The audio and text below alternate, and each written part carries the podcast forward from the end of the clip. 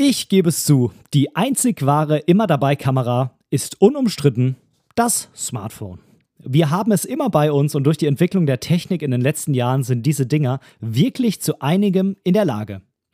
Natürlich nur, wenn man weiß, wie genau man dieses Potenzial voll ausnutzen kann.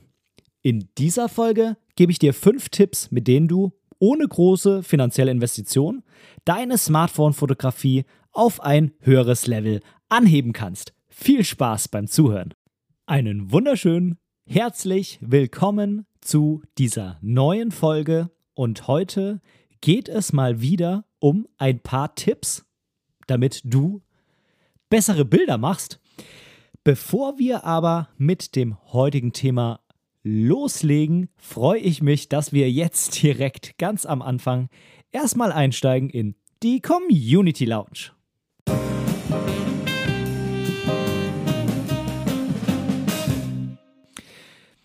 Ja, ich habe mal, wieder elektronische Post bekommen. Dieses Mal per E-Mail von dem lieben Thomas und ich werde einfach mal seine E-Mail vorlesen. Seine E-Mail bezieht sich auf meine Folge über die immer dabei Kamera und das war, wenn ich mich recht entsinne, die Folge Nummer 38. Und genau, da habe ich äh, meine neue Kamera vorgestellt, die Fujifilm X100V. Und genau daraufhin hat mir dann Thomas eine E-Mail geschrieben und die lese ich jetzt einfach mal vor. Tolle Folge. Meine immer dabei Kamera war über mehrere Jahre die Sony RX1R Mark II in Klammer 35 mm f2 Vollformat und 42 Megapixel. Die Kamera ist sogar noch etwas kleiner vom Objektiv abgesehen als die X100V. Sony hat hier wirklich ein Meisterstück abgeliefert. Man bekommt sie gebraucht recht günstig. Der Autofokus ist nicht mehr aktuell, aber sie entspricht einer Sony A7R Mark II. Ich hatte sie mir gekauft, als ich mit, mein, mit meinem vorherigen Objektivpark und Kameras total frustriert auf Reisen alles rumgeschleppt habe. Dann habe ich nur noch die Sony RX 1R Mark II dabei und die Fotos wurden viel, viel besser. Ich war damit in Israel, Jordanien, USA, Marokko, Bali und Oman. Durch die 42 Megapixel konnte ich kroppen und ein Weitwinkel und wenn ein Weitwinkel gefehlt hat, in Klammer Horse Band, dann machte ich einfach ein Panorama, in Klammer Lightroom. Aber oft ist es besser, wenn man von den Touristen-Hotspots einfach mal andere Bilder macht, als man es von Instagram kennt. Die Sony hat auch einen Leaf-Shutter und ist also so gut wie lautlos und man kann zum Beispiel auf einem Viehmarkt im Oman nicht kritisch beäugt, sondern kann sich mitten reinstürzen. Letztes Jahr ist sie durch die GF X50R mit analoger Pentax 50 mm ersetzt worden. Die ist allerdings einiges lauter und größer, dennoch nehme ich sie selbst zum Kaffeetrinken mit. Weiter so. Von meinem iPhone gesendet. Okay, das äh, gehört jetzt quasi nicht mehr zur E-Mail dazu. Ja, Thomas, vielen Dank erstmal für das Lob und äh, ich finde es unheimlich spannend, was du hier schreibst. Ähm, ich muss sagen, das habe ich dir ja auch zurückgeschrieben. Ich hatte jetzt die Sony äh, RX1R Mark II, so heißt sie, äh, nicht wirklich auf der Kette, nicht wirklich auf dem Schirm. Ich habe mich mal ein bisschen damit befasst und ja, ich glaube tatsächlich, das ist in der Tat eine sehr, sehr spannende Kamera.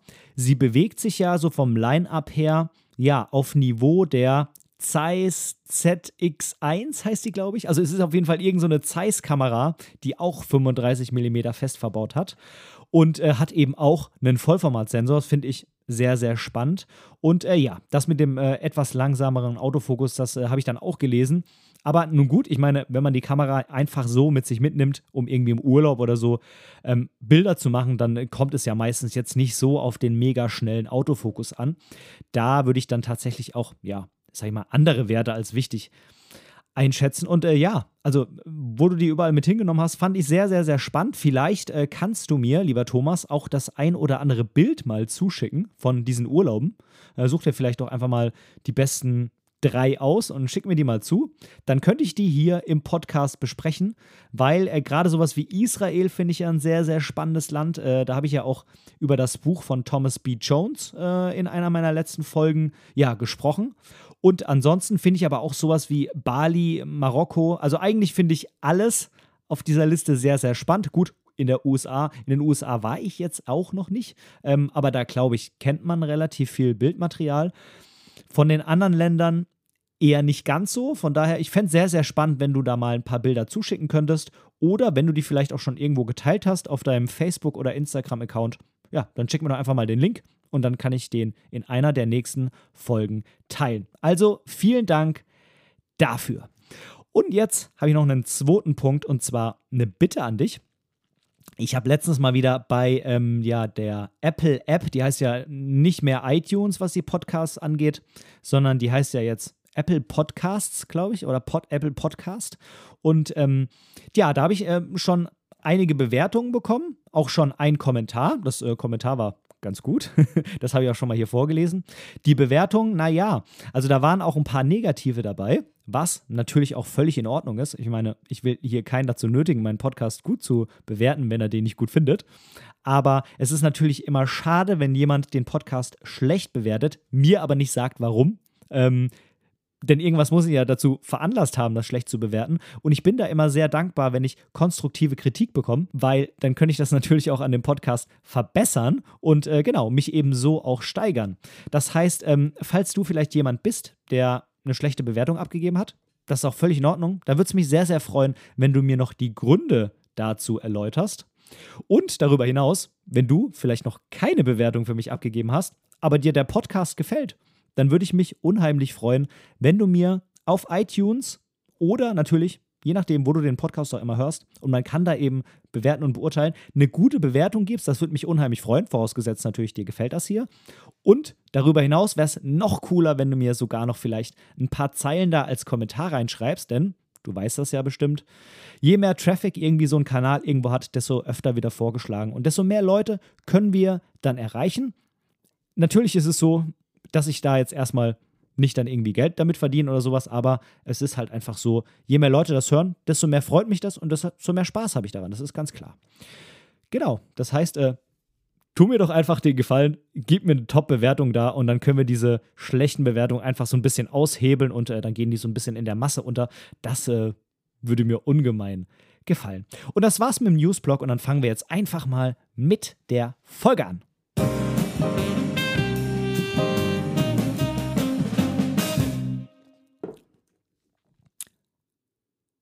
So, heute ist kein Gewitter draußen.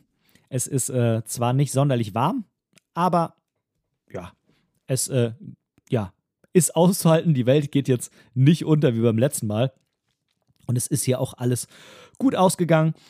Ähm, bei unserem Haus war es tatsächlich so, dass sich äh, irgendwann mal wohl ja ein Dachziegel verschoben hatte. Das heißt, äh, bei uns im Bad hat es irgendwie reingetropft und wir haben da auch erst ein bisschen Panik bekommen, ob da irgendwo ein Leck ist oder so.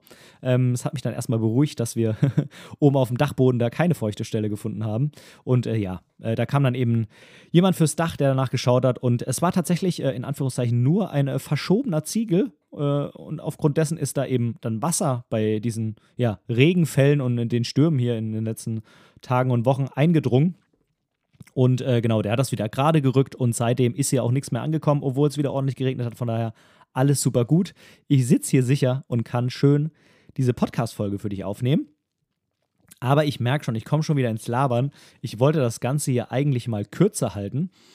Denn die letzten Folgen waren ja alle ziemlich lang und wenn ich mir so die Themen für die nächsten Folgen anschaue, dann wird da wieder ziemlich viel kommen, was länger dauert. Also heute mal vielleicht ein bisschen kürzer. Ich habe fünf kurze und knackige Tipps für dich, wie du deine Fotografie mit dem Smartphone verbessern kannst, wie du bessere Bilder mit deinem Smartphone machen kannst. Und ähm, genau, die will ich jetzt mal eben kurz durchgehen und dann schaue ich, dass das gar nicht zu lange heute wird. Wir starten also direkt mit dem Tipp Nummer 1. Und der Tipp Nummer 1, das ist äh, meines Erachtens schon einer irgendwie fast der wichtigsten Tipps, finde ich. Und zwar dein Smartphone hat normalerweise eine Weitwinkelkamera. Ich weiß, mittlerweile haben Smartphones äh, irgendwie auch schon drei Kameras hinten drauf, manche sogar vier Kameras. Und dann geht das Ganze natürlich auch irgendwo in den Telebereich oder, naja, gut, wenn es in den Ultraweitwinkelbereich geht, dann gilt das, was ich jetzt sage, hier noch umso mehr. Aber wir nehmen mal einfach an, du hast ein ganz normales Smartphone mit einer Kamera hinten drauf dann ist diese Kamera im Normalfall eine Weitwinkelkamera. Das heißt, so umgerechnet auf Vollformat sind wir da so irgendwo im Bereich meistens 28 mm. Tja, und eine Weitwinkelkamera, das habe ich glaube ich, auch schon mal in der ein oder anderen Folge angesprochen, hat immer die Eigenschaft, dass Dinge, die besonders nah an der Kamera sind, größer erscheinen, als sie in echt sind und Dinge, die besonders weit weg von der Kamera sind, kleiner erscheinen, als sie in echt sind. Also es gibt da eine Verzerrung sozusagen im Vergleich zur Realität, die eben davon abhängt, wie weit etwas von der Kamera entfernt ist. Und du kannst dir das vorstellen, dadurch, dass Dinge, die sehr nah dran sind, eben auch sehr groß wirken, ist es ungemein wichtig, noch viel wichtiger als mit anderen Brennweiten, dass du irgendwas in den Vordergrund packst. Vordergrund macht Bild gesund. Das ist ja so ein ganz bekannter Spruch. Und in dem Fall gilt der eben umso mehr. Es ist wichtig, dass du irgendwas in deinen Vordergrund packst. Das heißt, wenn du irgendwo auf dem Berg stehst und sagst, oh, ist hier eine tolle Aussicht, da hole ich doch mal mein Smartphone raus und mache mal schnell ein Foto, dann sind das meistens Fotos, ja, wo später einfach die Stimmung gar nicht mehr richtig rüberkommt. Denn viele halten dann dieses Smartphone einfach so nach oben auf Kopfhöhe und knipsen so die Landschaft.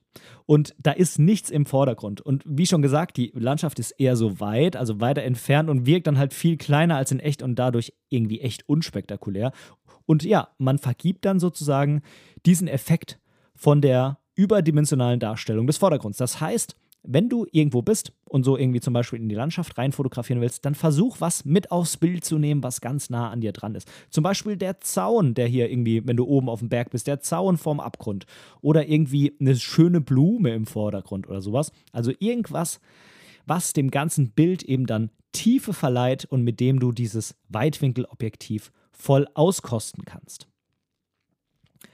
Tipp Nummer zwei: Zoomen und zwar nicht zoomen. Klar, wenn du mehrere Kamera hast, dann kannst du natürlich die verschiedenen Kameras ansteuern und dann hast du sozusagen einen nativen Zoom, da die ja unterschiedliche Brennweiten haben. Aber alles zwischen diesen Kameras, beziehungsweise alles, was näher dran ist als die nächste Kamera, die du hast, oder wenn du eben wieder an diese Standardbeispiel von eben denkst, du hast nur eine Kamera, und dann zoomst du, das heißt, das geht ja meistens hier mit zwei Fingern und dann ziehen wir da so ein bisschen auseinander und dann wird das Bild größer irgendwo.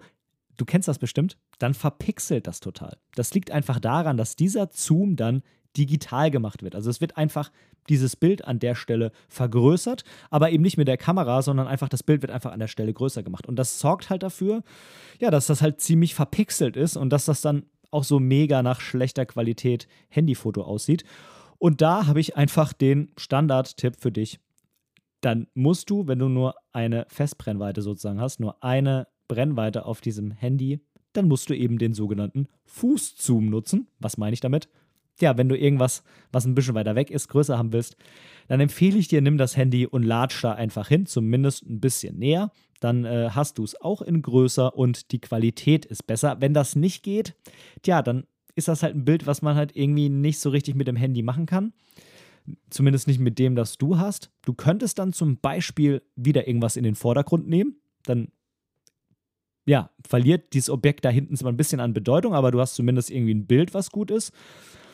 Oder ja, du kannst dir natürlich einfach ein besseres Handy kaufen. Das äh, wäre auch eine, ähm, eine Idee, die man so generell irgendwie mal durchdenken könnte, wenn man viel damit fotografiert. Oder du könntest halt für dich auch einfach mal rausfinden, wie weit kann ich denn noch zoomen und bin halt irgendwie doch noch mit der Bildqualität zufrieden. Also ich sage nicht prinzipiell gar nicht, aber ich empfehle es, wenn möglich, zu vermeiden und tatsächlich nur dann, wenn es unbedingt notwendig ist. Vielleicht eher dann sogar noch im Nachhinein, also das Bild lieber in groß machen und später dann mit irgendeinem Bearbeitungsprogramm, da komme ich später nochmal dazu, da dann reinzoomen, weil dann hast du immer noch die Möglichkeit zu sagen, wenn es dir doch zu verpixelt ist, eben wieder rauszuzoomen. Und das geht nicht, wenn du beim Fotografieren schon reingezoomt hast, dann ist es eben entschieden. Okay, jetzt äh, kurz ein Schlückchen Kaffee. Und dann reiten wir auch schon zum Trick Nummer 3. Dein Smartphone hat einen relativ kleinen Sensor, zumindest äh, im Vergleich zu Vollformatkameras oder APS-C-Kameras.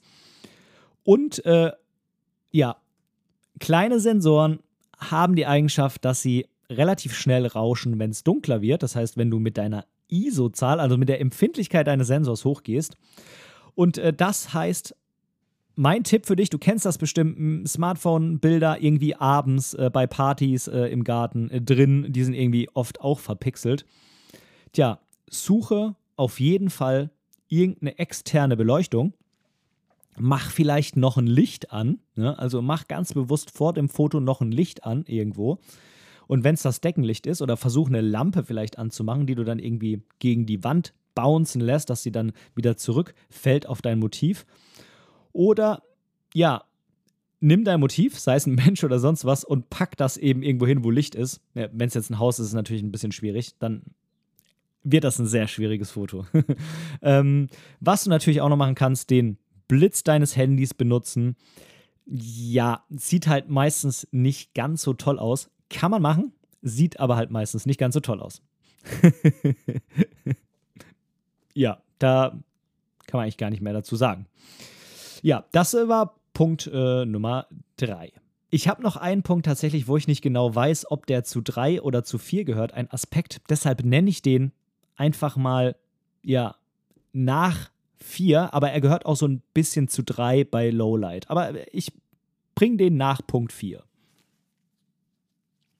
Jetzt kommt Punkt 4. Tja, äh, Punkt 4 heißt RAW und Nachbearbeitung. Es gibt auf den Handys irgendwie immer einen Pro-Modus. Äh, früher musste man dazu zwingend Zusatz-Apps installieren. Heutzutage kann man das auch mit der internen Handy-App. Ich meine auch bei iPhone, bei Android sowieso. Da gibt es irgendeinen Pro-Modus oder einen Extra-Modus oder wie der auch immer heißt.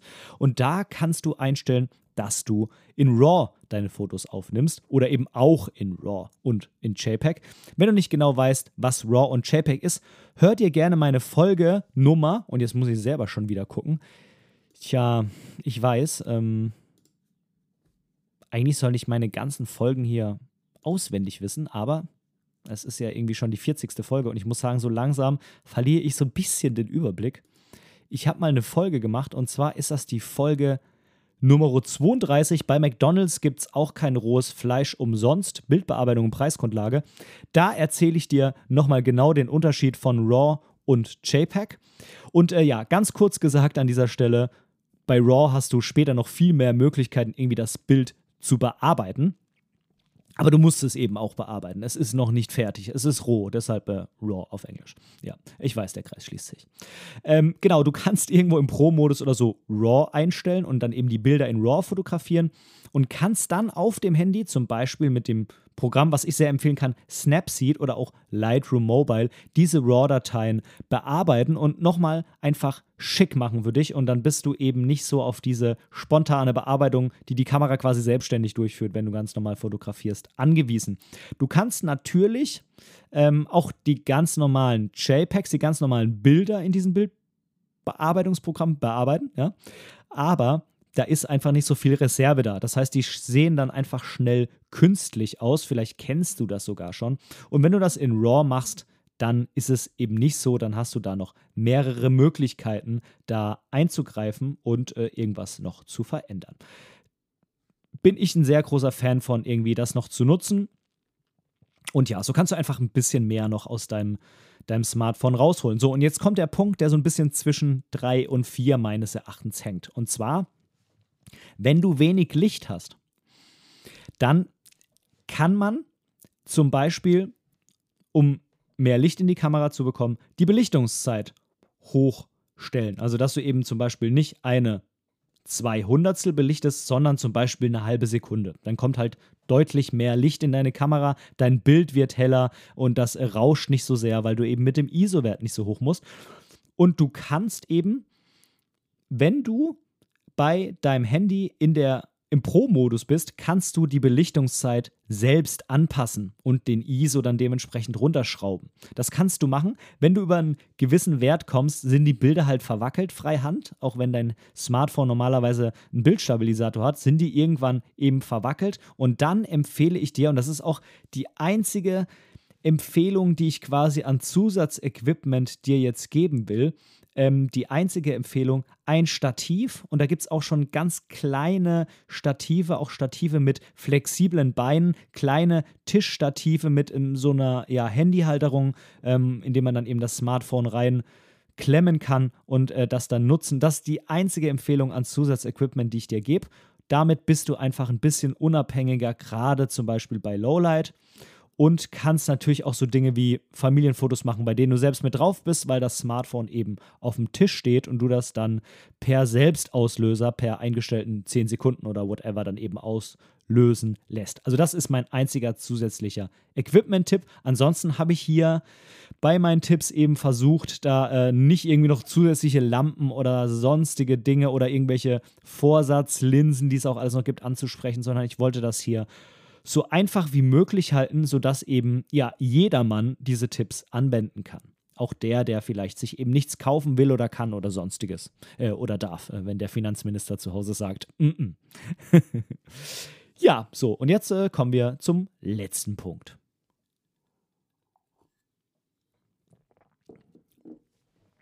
Und der letzte Punkt ist, das ist mir auch schon öfter passiert. Äh, denk daran, äh, klingt irgendwie voll banal, aber ist mir schon voll oft passiert. Denk daran, wenn du dein Smartphone zum Fotografieren, Filmen oder sonstiges nimmst, das zieht echt Akku, wenn du das lange machst. Und äh, naja, wenn dein Handy, also dein Smartphone, keinen oder kaum noch Akku hat, dann kannst du es eben auch nicht oder fast nicht mehr als Telefon benutzen, sei es zum Absetzen eines Notrufs oder sei es auch zum WhatsAppen mit der Frau, äh, ich komme später heim oder sonst irgendwas. Ähm, das funktioniert dann alles wenn es ausgeht, eben nicht mehr. Und natürlich kannst du auch keine weiteren Fotos machen.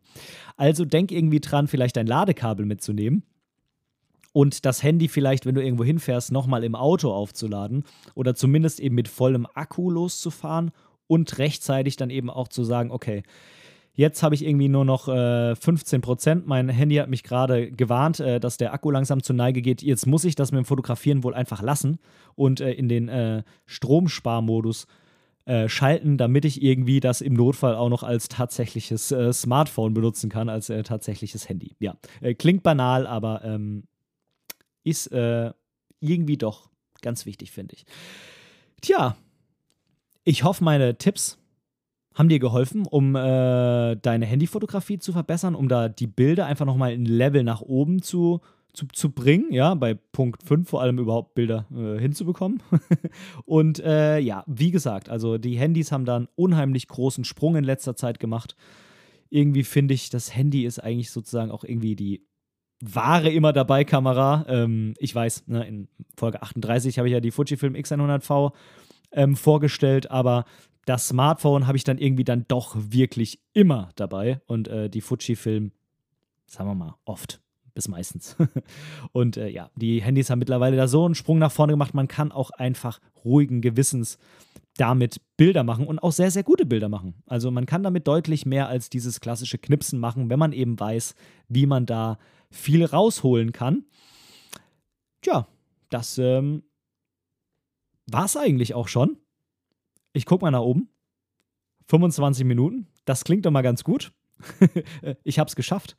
Ich äh, hoffe, ich konnte dir mit den Tipps helfen. Ich freue mich, wenn du sie umsetzt. Ich freue mich, wenn du mir einen Rückläufer gibst, ob sie dir geholfen haben oder ob das irgendwie schon alles alte Kamellen sind, die sowieso schon jeder kennt. Äh, und ich mache hier so den äh, mega krassen äh, Ding hier draus. Also ähm, ja, mich würde es sehr freuen, wenn du dich bei mir meldest. Ich wünsche dir noch einen wunderschönen Tag. Viel Spaß beim Fotografieren und bis zum nächsten Mal. Tschüss, dein Ben.